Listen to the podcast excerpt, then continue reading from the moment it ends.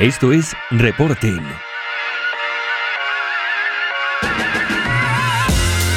Un podcast sobre SEO, e-commerce y analítica para personas que buscan estrategias y resultados profesionales en su marketing digital.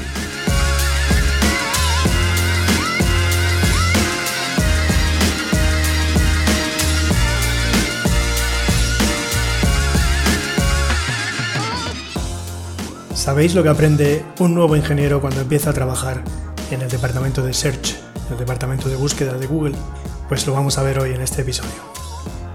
Hola, soy Juan González Villa y esto es Reporting. Estamos ya en el episodio número 4. Os recuerdo que podéis encontrarnos en nuestra web, que es reporting.pro. Podéis encontrarnos y seguirnos también en iBox, y ahora ya también estamos en Spotify y en Google Podcasts. También estamos ahí. En iTunes todavía estamos trabajando en ello, ¿vale? O sea, no, es que no soy muy de Apple ni de iTunes y, y esto me está costando más trabajo, pero estaremos también. A mí personalmente me podéis encontrar también en mi web y blog, useo.es, y en mi Twitter, que es arroba seostratega. Bien, ¿de qué vamos a hablar hoy? Hoy vamos a hablar de grupos de factores. ¿Y por qué? ¿Por qué he querido hacer este episodio y tocar este tema? Pues bien, uno de los temas más manidos en SEO y sobre el que más se debate y habla es el de los factores, ¿no? Los factores de posicionamiento. Todo el mundo sabe más o menos que el algoritmo es una ecuación compuesta de muchos factores o señales. Señales es como le gusta decirlo a, las personas que trabajan en Google. ¿no? Sabemos que es una cifra pues entre los clásicos 200 factores que se suelen decir siempre, ¿no? que, que eso quizá es, fue más una cosa de, de, relaciones públicas y que se dijo hace muchos años y que bueno, que ha calado, pero que seguramente no sea, no sea muy correcto. Seguramente es, la cifra está más cerca de los mil o más de mil señales. ¿no? Cuando Google en los últimos eh, anuncios que ha hecho suele hablar de miles de señales. Pero bueno, lo que no sabemos y de lo que no se suele hablar o discutir tanto es de cómo se calculan o cómo se combinan entre sí estos factores. ¿Vale? O sea, es, una suma, es una multiplicación. Caso de que sea una multiplicación, cada elemento va ponderado por un factor específico para esa señal o, cómo va. Saber esto, la verdad es que no equivaldría a conocer el algoritmo de Google así como tal, ¿no? Eh, pero la verdad es que sí nos ayudaría a tener un entendimiento, a comprender bastante mejor cómo Google ordena o rankea sus resultados, ¿vale? Bueno, pues resulta, aquí va lo interesante, resulta que sí sabemos algo sobre cómo se combinan los factores, ¿vale? Y lo sabemos gracias a una información revelada por Gary Illich, Gary Illies, dicho en español, que es lo que vamos a ver en este episodio. Vamos a ello. Resulta que hay un número indeterminado de grupos de factores.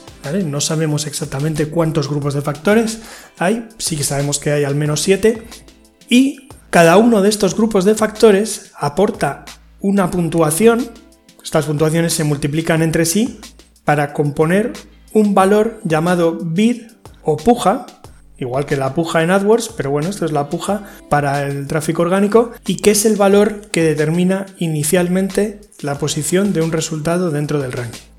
¿De dónde viene esta información? Pues lo primero decir que no es teoría mía, ¿vale? No es nada que yo me haya inventado o que esté especulando. Viene de una explicación de Gary Ish, que es el Webmaster Trends Analyst de Google, pues realmente uno de los empleados de Google encargados del contacto con la comunidad de webmasters, ¿vale? En respuesta a una pregunta de un SEO llamado Jason Barnard.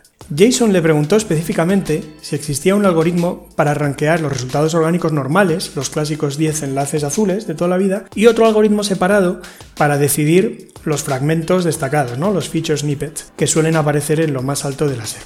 Gary respondió contándole ni más ni menos lo que un nuevo ingeniero aprende en cuanto llega al departamento de búsqueda de Google. Vale, es muy importante considerar que Parte de las responsabilidades de Gary Ilse en Google es precisamente educar, esto lo ha dicho él mismo, lo podéis encontrar en una entrevista que dio en 2017, educar a los nuevos ingenieros, o sea, que lo que está contando es parte de lo que él hace en Google, o sea, nadie mejor que, Gary Ilse para contar esto, ¿vale?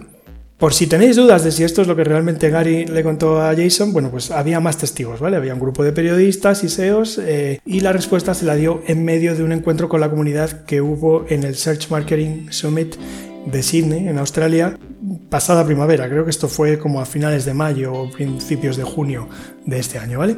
Jason Barnard le pidió permiso a Gary para publicar la explicación y Gary le dijo que sí, que adelante, que, bueno, que eran eh, conceptos generales y que ya se conocían. Luego, aquí debo apuntar yo que luego después tuve la oportunidad de hablar con Gary en el SEO on the Beach y le volví a preguntar si, si era verdad que podía publicar todo esto y que si no, no estaban revelando quizá demasiada información y él me dijo que en realidad solo una parte de ello era lo que le había dicho a Jason Barnard específicamente que tenía permiso para publicarlo, no, no todo. ¿vale? Digamos que había ciertas cosas que, que, él hubiera preferido que no las publicara, pero bueno, ya estaban fuera y tampoco, me dijo que tampoco es que fuera una catástrofe, vamos, que no se iba a acabar Google ni, ni se iba a llenar de spam porque se supiera esto, ¿vale?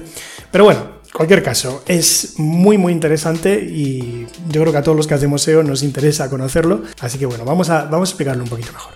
¿Qué son los grupos de factores y cuáles hay, o por lo menos cuáles conocemos? Gracias a Gary y a su explicación, conocemos que hay al menos siete de estos grupos de factores, ¿vale? Los voy a decir, los siete que sabemos que hay. Topicality, que traducido a español sería temática, quality o calidad, page speed, ¿vale? O velocidad de carga, entities, o entidades, rank brain, que bueno, ya sabéis todo lo que es, freshness, actualidad o frescura del contenido, safe search, que es la búsqueda segura, ¿vale? Para ocultar resultados de tipo adulto, y country, país, ¿vale? Estos siete estos están confirmados por Gary. En el artículo original de Jason Barnard dijo Structured Data, dijo datos estructurados. Gary a mí me dijo que esto no era un grupo de factores, que eso solo contaba para luego los módulos de SERP, ¿vale? Las funcionalidades de SERP que aparecen en una página de resultados, pero que no era uno de los grupos para calcular la puntuación inicial de ranking, ¿vale? En cambio, él me dijo que podía incluir Safe Search o Country, que por hablar de esos no, no pasaba nada. También me dijo, esto es curioso, que había un par de grupos de factores que, vamos, que si, que si los revelase, que si saliesen de él, sabía que estaba despedido en el momento, ipso facto de Google, ¿vale? Eso era como súper secreto. Bueno, ahí queda eso.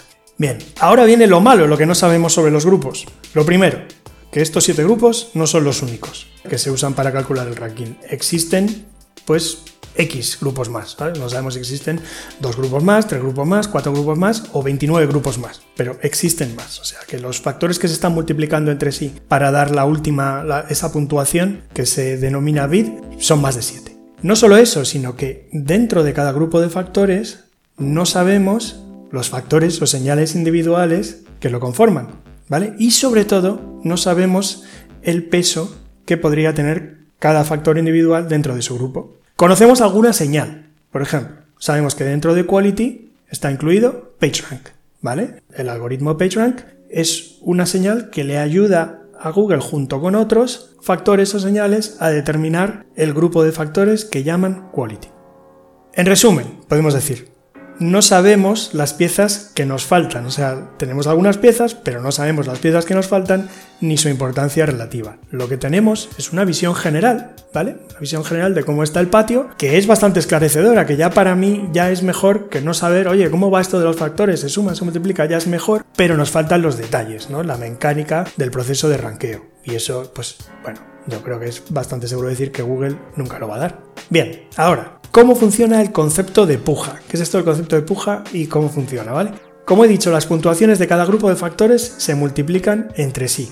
Y de ahí sale esta puntuación total o puja, ¿vale? Un término que tiene su paralelo en Google Ads, ya lo he dicho, y que lo usan los propios ingenieros de Google, ¿vale? Es un término de ellos, no es un término de los SEOs, de la gente de fuera, es un término de ellos. A mayor puja, más alta la posición que un resultado va a ocupar en el ranking, ¿vale? En la página de resultados. Al menos hasta que llega a una fase posterior que se llama re-ranking o modificación del ranking, que sería como reordenar los resultados de una SEP de acuerdo a una serie de criterios o filtros puntuales que tienen ellos y que lo explicaré un poquito más adelante, ¿vale? ¿Qué más hay que saber sobre esto de la puja? Bien, hay un tope por encima del cual el valor de una puja no puede pasar más allá. Por mucho que aumenten los valores de uno o de varios de los grupos de factores, hay un tope. No, no, ya no va a ir a más. Esto quiere decir que Google ha puesto un techo a la fuerza que un grupo de factores individual puede aportar al valor total. O sea, poniéndolo un poquito en, un ejemplo concreto. Si ya eres súper fuerte en enlaces, y estás aportando un, valor muy alto al cálculo final, pues por más enlaces que pongas, probablemente no, no va a mejorar, ¿vale? Tu puja se, se va a quedar como estaba, ¿vale? Esto es útil hasta cierto punto, pero también es verdad que como no sabemos los valores reales de nada, ¿no? ni los pesos reales de nada de ninguno de los grupos, pues no le podemos dar una aplicación práctica, o yo al menos no se la veo. Lo único que te puedo decir es eso. Si ya eres muy fuerte en enlaces o si ya eres muy fuerte en otra cosa, pues quizá déjalo, no sigas por ahí porque ya estás bien. Al revés, en cambio, sí que veo una aplicación de mucho más valor para el SEO. Porque si un grupo concreto tiene una puntuación muy baja, o sea, de, casi cero, de lo más parecido a cero que haya, cero no, no habrá porque claro, entonces la, multiplicación se estropea, tiene que ser como 0001 o algo así, ¿no? O sea, uno, imagínate que estás bajísimo en algo, lo más bajo que se puede estar, pues esto sí que hace caer el valor total de tu puja, ¿vale? Y eso sí que sería, entiendo yo, lo primero que deberías arreglar. ¿Vale? Podemos decir que tener una puntuación extremadamente baja en uno de los grupos de factores prácticamente te condena de cara a posicionar en Google, ¿vale? Aunque, y la verdad es que aunque en el resto de grupos tengas puntuaciones bastante buenas, esta puntuación tan mala, esta manzana podrida que hay en el cesto, pues te está lastrando. Entonces, podríamos decir casi como regla general que sale un poquito más a cuenta tener una puntuación de tipo media en todos los grupos que, que esto, ¿no? Ser muy bueno en bastantes cosas, pero malísimo en una. ¿Vale? O sea que llevado un poquito al trabajo de un SEO, merece más la pena fijarte en qué estás fatal y decir, oye, pues esto primero vamos a arreglarlo para que todo pueda brillar más y funcionar mejor, ¿vale? Vamos a arreglar esto y, luego ya a partir de ahí ya serán otras cosas, pero claro, es que en esto estamos a cero, ¿no? Tenemos que ponernos a trabajar en ello. Esto os va a ser más fácil verlo gráficamente con un ejemplo ¿vale? Una serie de ejemplos que hay en el post que tengo en Useo sobre los grupos de factores de ranking, ¿vale? Bueno, en realidad son dos posts, esta era la primera parte, si buscáis en Useo grupos de factores lo vais a encontrar y ahí salen unos ejemplos que están sacados, son muy parecidos a, los ejemplos que ponía Jason Barnard en su post, ¿vale? O sea, vais a ver una URL eso con, con valores muy altos en casi todo, menos en una pequeña cosa y luego otra URL con valores bastante medianos en todo. Y al final, ¿Qué es lo que se ve? Pues que la URL de valores medianos en el resultado final, ¿no? de la multiplicación final de todos, pues aparece por encima de la otra, ¿vale? Al final le, le gana, con lo cual estaría haciendo, tendría una puja mejor. Bueno, ¿de qué queda hablar? Del tema del re-ranking o los modificadores del ranking. Por si todo esto no fuera suficiente, resulta que hay un último paso antes de que los resultados queden ya tal y como los vemos cuando vamos a buscar algo. ¿vale? Que es la fase de re-ranking o de ajuste de los rankings. Esto se hace en base a unos modificadores que se calculan totalmente aparte del grupo de factores original. Esta fase solo afecta a los resultados colocados en el digamos en el top 10. No sabemos si el top 10, el top 20 o así, pero no se, no se aplica a todos los resultados que hay, se aplica a los mejores, a los que ya han quedado tras la primera fase, ¿no? Tras la puja inicial han quedado como los mejores, a estos se les aplica la fase de re-ranking. ¿vale? El resto de la SERP quedaría igual que estaba antes. Otra cosa que sabemos es que los factores o señales que actúan en la fase de re-ranking son más específicos los grupos de la fase de ranking normal, ¿vale? Las de la fase de ranking normal serían, ya lo he dicho, un poco generales, ¿no? Todos los que he dicho son, son cosas bastante generales que, hay que saber de cualquier página para posicionarla. Esto ya aquí, pues ya dependería, no sé si a lo mejor de la query o del tipo de contenido, ¿vale? Básicamente podríamos decir que sirven para ajustar los rankings, pues en casos puntuales que teoría se le están escapando al algoritmo general, ¿vale? Entonces Google sabe que tiene ahí unas debilidades, ciertas debilidades concretas y dice, venga, pues aquí vamos a aplicar el tema del re-ranking. Mi opinión es que esto Google no lo usa con intención de rebajar o de penalizar, ¿vale? A resultados concretos o algo así, sino simplemente la de ajustarse más con más precisión para poder ofrecer resultados relevantes. ¿Por qué lo digo? Pues, por ejemplo, poco antes de aparecer toda esta, toda esta información ¿no? de Gary sobre los grupos de factores, había aparecido, se publicó en, el, en un blog de Google, un ensayo, un paper científico titulado Deep Relevance Ranking Using Enhanced Document Query Interactions, A ver, lo voy a traducir, voy a traducir el título porque dicho así a palo seco suena un poco como si esto fuera un podcast en inglés y no, ¿vale? Entonces el título de este ensayo, eh, traducido al español, sería Ranking de relevancia profunda usando interacciones entre documento y consulta o documento y búsqueda en el dicen a las claras que el nuevo método que proponen ahí, y que sería muy preciso, actuaría re-ranqueando documentos ordenados previamente por métodos tradicionales. O sea que digamos que podemos tomar este paper como una confirmación de todo esto, de todo lo que os he contado hasta ahora. ¿Vale? Que primero hay una fase de ranking, que se usan métodos más tradicionales, más usados en information retrieval de siempre, ¿vale? Como puede ser el tema de los enlaces, el tema de si tiene una serie de señales on page, ¿vale? Y luego, en esta fase de re-ranking, se utilizan una serie de cálculos para cosas concretas en las que saben que probablemente hasta ahora no habían sido capaces de dar con los resultados más relevantes y con estos cálculos que aplican sí. Bueno, en conclusión, Google tiene métodos para reordenar las SERPs, o una SERP en concreto, si no le gusta del todo el orden arrojado por la interacción entre los grupos de factores convencionales. ¿Vale?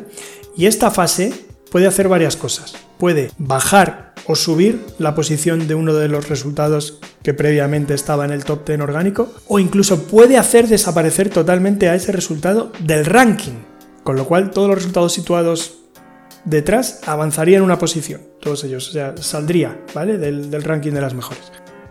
Bien, pues esto es lo que afecta a los 10 resultados orgánicos, normalmente son 10, hay SERPs en las que son 8, 9, a veces 11, que veis cuando hacéis una búsqueda. Pero todos sabéis que hay, además de los 10 resultados orgánicos, hay otros elementos que llamamos módulos de SERP, ¿no? SERP features o funcionalidades de la SERP, y resulta que estos también vienen definidos más o menos por el mismo proceso. Lo que pasa es que cada módulo de SERP está compitiendo por un espacio en la SERP.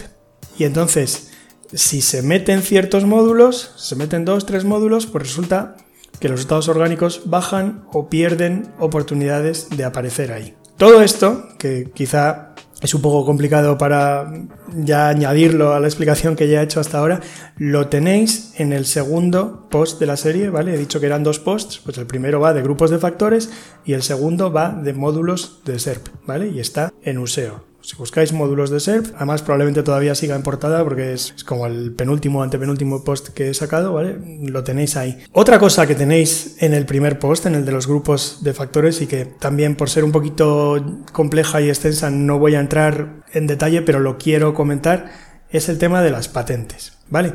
Porque claro, yo, en cuanto me enteré de esto, de los grupos de factores que había, y sobre todo de que Google los llamaba así, dije, hombre, pues una cosa es que nos acaban de dar una guía para buscar más fácilmente en las patentes cosas que es probable que se estén aplicando. Cuando digo las patentes me refiero a patentes que ha presentado Google y que un organismo que se encarga de eso le ha aceptado y que lo que hacen es decir que ciertas tecnologías, ciertos métodos los han inventado ellos y solo ellos tienen derecho a usarlos, ¿vale? Están como reservándose el derecho a ser los únicos que usen esta tecnología porque la han inventado ellos, ¿vale? Si alguien más, si otro motor de búsqueda quiere usar esa tecnología, digamos que la desarrolla después de que Google la haya patentado, pues una de dos, o no podrá usarla o tendrá que pagarles, ¿vale? Esos son las patentes, básicamente. Entonces, en principio son una gran fuente de información sobre cómo pueden estar funcionando las cosas en Google, pero claro, hay un pequeño peligro, que es que no porque una cosa esté patentada, tiene que estar en práctica, necesariamente. De hecho, otra cosa que me dijo Gary cuando estuvimos hablando en el Say on the Beach, me dijo, mira, es que yo, por ejemplo, en mi tiempo en Google, creo que me dijo que había presentado probablemente seis patentes, ¿vale? Que tenía seis patentes y que ninguna estaba en práctica, ¿vale? Realmente en el funcionamiento del buscador. Entonces, por eso, digamos que yo vi una oportunidad cuando me enteré de que Google estaba llamando así a los grupos de factores, ¿vale? Porque dije, bueno, o sea que si esta es terminología de Google, si yo voy a buscar a las patentes presentadas por Google en todos estos años, buscando por esos mismos términos, ¿vale? O sea, por ejemplo, buscando por topicality, ¿no? O por topic, topical, o buscando por quality, pues puede que encuentre patentes con bastantes posibilidades de haber sido aplicadas. ¿vale? Luego, digamos que hay otro criterio para saber si una patente tiene más posibilidades de haber sido aplicada, que es cuando ha habido menciones posteriores a esa patente y sobre todo dice bastante el nombre, ¿vale? O los nombres de los autores de las patentes. O sea, por ejemplo, en el tema de quality, yo me encontré que había varias, claro, que eran las primeras que salían, ¿vale? De un ingeniero llamado Navneet Panda, que se sabe, se sabe perfectamente que es el ingeniero que inventó el algoritmo Panda, ¿vale? O sea, es que se llama así no por el animalito, sino por su apellido, por Panda, ¿vale? Y entonces, claro, cuando te salen dos, tres patentes de este tío que hablan de quality y encima sabes que quality es como llaman ellos internamente a todo un grupo de factores, dices, oye, cuidado que aquí hay cosas interesantes que tenemos que, tenemos que ver. Vale, y de hecho entre esas hay dos que existe ya desde antes, no, no lo he inventado yo ni mucho menos, existe desde antes pues la suposición o el rumor de que es la patente original de Panda, ¿vale? Una de las patentes que dictan cómo funcionaría el algoritmo este Panda. Vale, entonces, bueno, pues ya os dais cuenta que es bastante interesante lo de echar un vistazo a las patentes y en ese primer post, en el de los grupos de factores, lo que yo hice fue destacar algunas y explicar un poquito cómo funcionan, cómo funcionarían y cómo eso podría tener cierta relación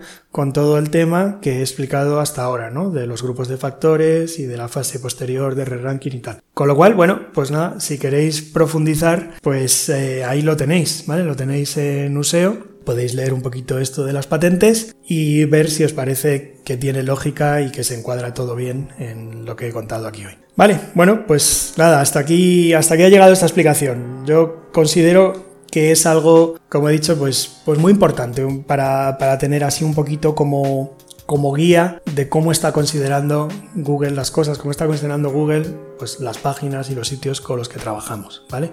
Acordaos de ese, o sea, lo destaco completamente, que realmente que si estamos casi a cero en un grupo de factores, tenemos problemas, o sea, es casi seguro que tenemos problemas, ¿vale? A veces cuando auditamos webs o tal, si vemos de repente una carencia muy muy fuerte, por ejemplo en el tema enlaces, o una carencia muy fuerte en el, en el tema entidades, ¿vale? O sea, no se están tratando para nada las entidades que, que Google sabe que son relevantes en un tema y tal, pues a lo mejor es precisamente por ahí donde, por donde hay que empezar el trabajo para poder ver resultados. Porque claro, en cuanto ese, esa puntuación de ese grupo de factores deje de ser tan baja, pues se puede ver, se puede ver una, una buena subida quizá. Bueno, pues nada, hasta aquí hemos llegado. Me despido por ahora. Gracias por escuchar y nada, ya sabéis que si os gusta, por favor, dadme likes, suscribíos, eh, compartidlo si queréis. Como he dicho antes, ya estamos en más apps, o sea que ya nos podéis escuchar donde más os guste. Yo, por ejemplo, soy de Google Podcasts, ¿vale? Como buen Google Boy que soy, pues por donde queráis. Nos vemos la semana que viene.